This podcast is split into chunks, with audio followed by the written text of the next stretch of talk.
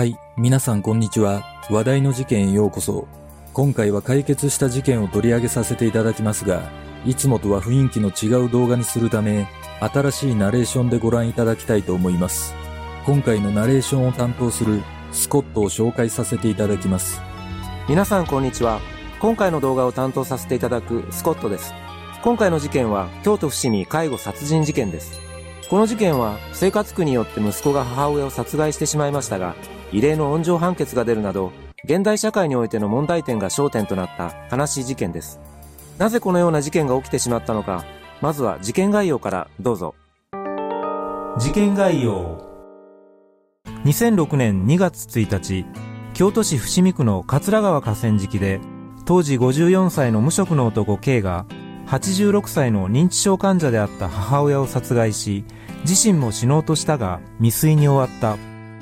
事件前、一人息子の K は、両親との3人暮らしで、1995年に父親が他界した後、母親が認知症を発症したことが事件のきっかけだった。K は仕事を続けながら献身的に母親を介護するが、認知症の症状が進み、母親が徘徊を繰り返すようになったことで、仕事を辞めざるを得なくなった。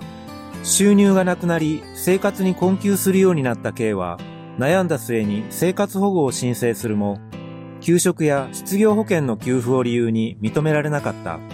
母親の認知症がさらに悪化する中、失業保険の給付が終了し、生活費をいくら切り詰めてもアパート代も支払えなくなった K は、とうとう母親との心中を決意する。2006年1月31日、K は最後の親孝行のつもりで、車椅子の母親を連れて京都市内を観光し、翌2月1日の早朝、桂川の河川敷で母親と最後の会話をした後、殺害を決意。母親の首を絞めて殺害し、自らも包丁やロープを用いて心中を図ろうとしたが失敗。倒れているところを通行人に発見され、逮捕された。親子の悲惨な境遇が多くの同情を誘い、その後の裁判では、検察官や裁判官までも涙をこらえ、裁判官が福祉行政のあり方に対して疑問を投げかけるという異例の展開となった。2006年7月、京都地裁は K に対し、懲役2年6ヶ月、執行猶予3年という異例の温情判決を言い渡した。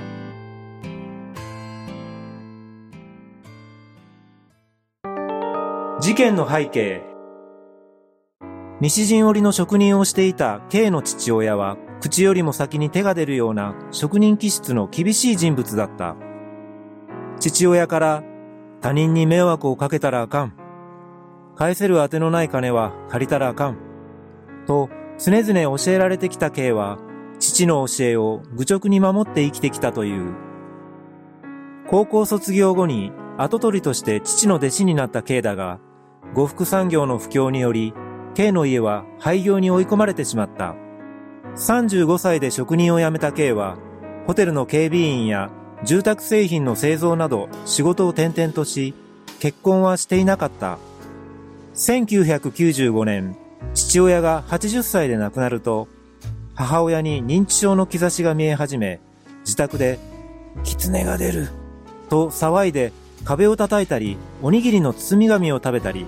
一人で買い物ができなくなった母親を、K は単身で介護していた。さらに K はその頃、勤めていた職場をリストラで追われ、派遣従業員になることを余儀なくされたことにより、経済状況も逼迫されていった。母親の認知症の症状は悪化する一方で、2005年4月頃には夜15分おきに起き出し、家の外に出ようとするようになり、昼夜逆転の生活になった。K は慢性的な寝不足状態の中、朝から晩まで仕事をし、家に帰ってからは家事一切と母親の介護を夜通し続け、どんどん疲弊していった。同年夏頃に介護保険を申請し、週5回のデイケアサービスを受け始めたが、昼夜逆転生活は戻らず、K の仕事中に徘徊していた母親を保護したという警察からの連絡が頻発したことで休職を決意した。K の休職により約15万円の給料がなくなり、入ってくるのは2ヶ月ごとに支払われる母親の年金5万円だけとなった。このままでは介護サービスの自己負担分も払えなくなると悩んだ K は、福祉事務所に出向いて、職場復帰するまでの間だけでも生活保護を受けられないか、と相談した。しかし職員から、あなたはまだ働けるのだから頑張ってほしい、と諭され、申請を断念することとなった。その後も母親の症状はますます悪化し、K はやむを得ず退職して、付きっきりで母親を介護した。K は生活保護の受給を福祉事務所に再度相談したが、今度は失業保険の受給を理由に認められなかった。K はこの時、死ねということか、と思い詰めたという。この件に関して事件後、K はこの社会福祉事務所の職員だけには唯一恨み事を述べている。その後なんとか3ヶ月間は失業保険で生活をしのぐものの、同年12月に失業保険の給付がストップしてからは、より一層生活が苦しくなっていった。K は介護料節約のために母親のデイサービスを週2回に減らし、介護と両立できる仕事を探すものの、一向に見つからない状況が続いた。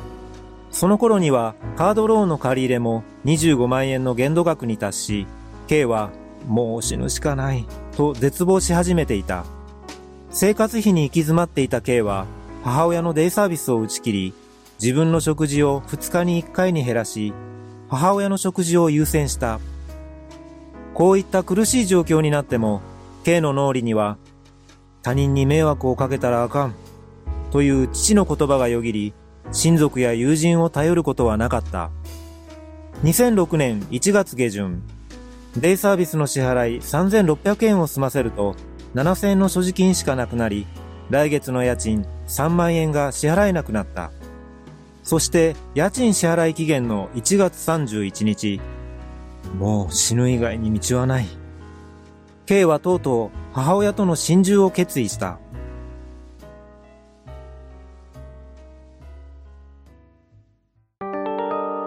事件の経緯2006年1月31日、その朝、母親と K はパンとジュースを食べ、これが母親との最後の食事となった。その後 K は部屋をきれいに掃除し、親族と大家宛てに遺書を書き、印鑑とともに六畳間のテーブルに置いた。その間 K は母親に、明日で終わりなんやで、と何度も話しかけたという。K はリュックサックに死ぬためのロープ、出刃包丁、折りたたみナイフを入れ、電気のブレーカーを落としてから、車椅子の母を連れてアパートを出た。二人が向かったのは、京都三条の繁華街だった。K が母親に、どこに行きたいか尋ねると、人の多い、賑やかなところがいいな、と答えたため、最後の親孝行のつもりで連れて行ったという。母親を乗せた車椅子を押しながら、K が生まれ育った河原町周辺の思い出の場所や、鴨川のほとりを歩いた。辺りが暗くなり、急激に冷え込んでくると、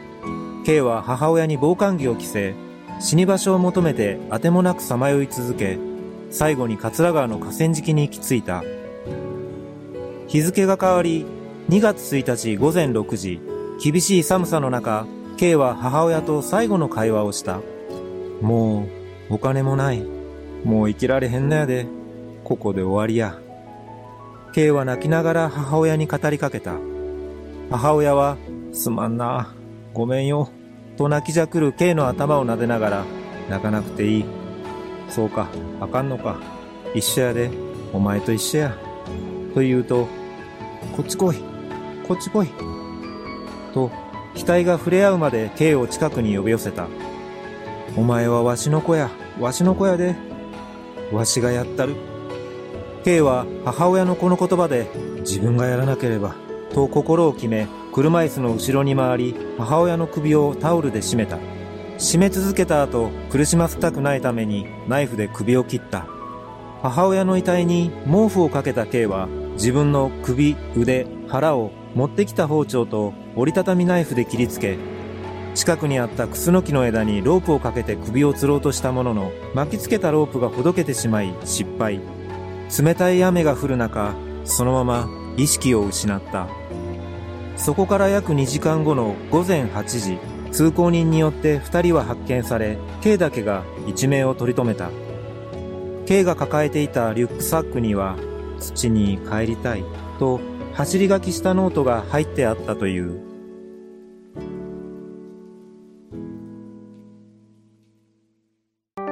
異例尽くしの裁判。2006年4月19日、京都地裁で承諾殺人などの罪に問われた K の初公判が開かれた。公判では、地域住民や関係者など126人分の嘆願書が提出された。裁判では、罪を暴く側の検察官が、K が単身で献身的に介護を続けながら、金銭的に追い詰められていった過程や、殺害時の二人のやりとりを再現。老いていく母が、可愛くて可愛くて仕方なかった。という、K の母を慈しむ心情を述べるなど、K に有利になる状況も包み隠さず供述した。法廷には傍聴人のすすり泣く声が響き、検察官が陳述の最中に涙で声を震わせるという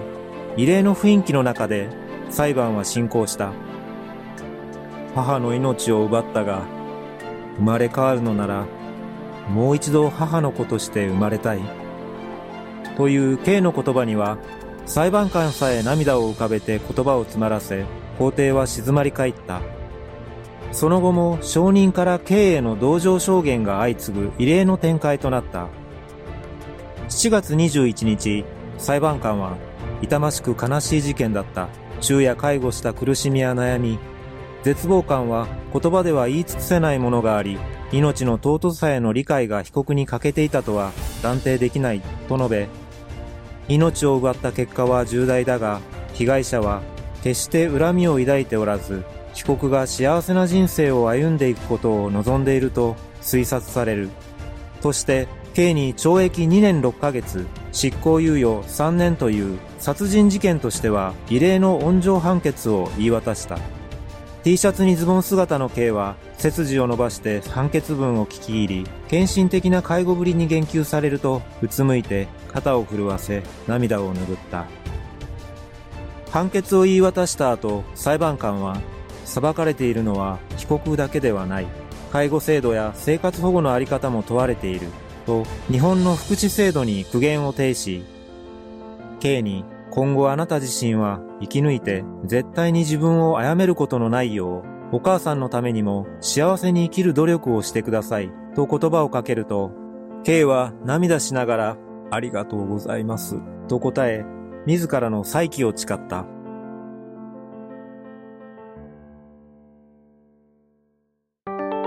悲しすぎる結末。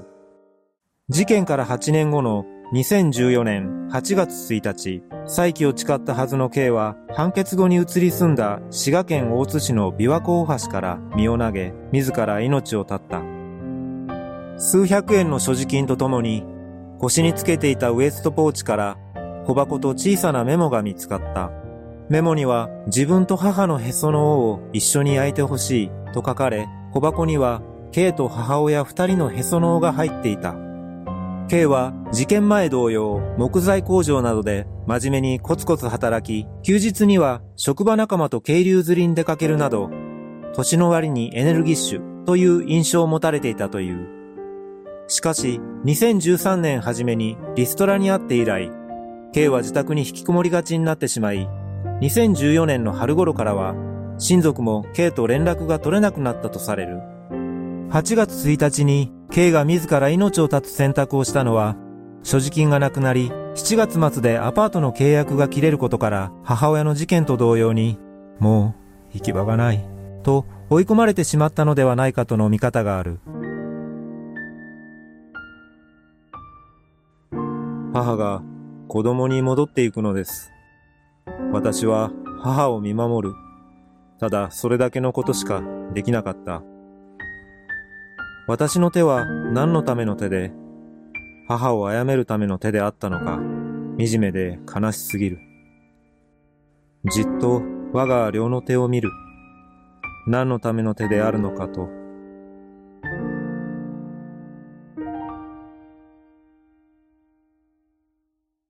最後までご視聴いただきありがとうございます。それではまた次回の動画でお会いしましょう。さようなら。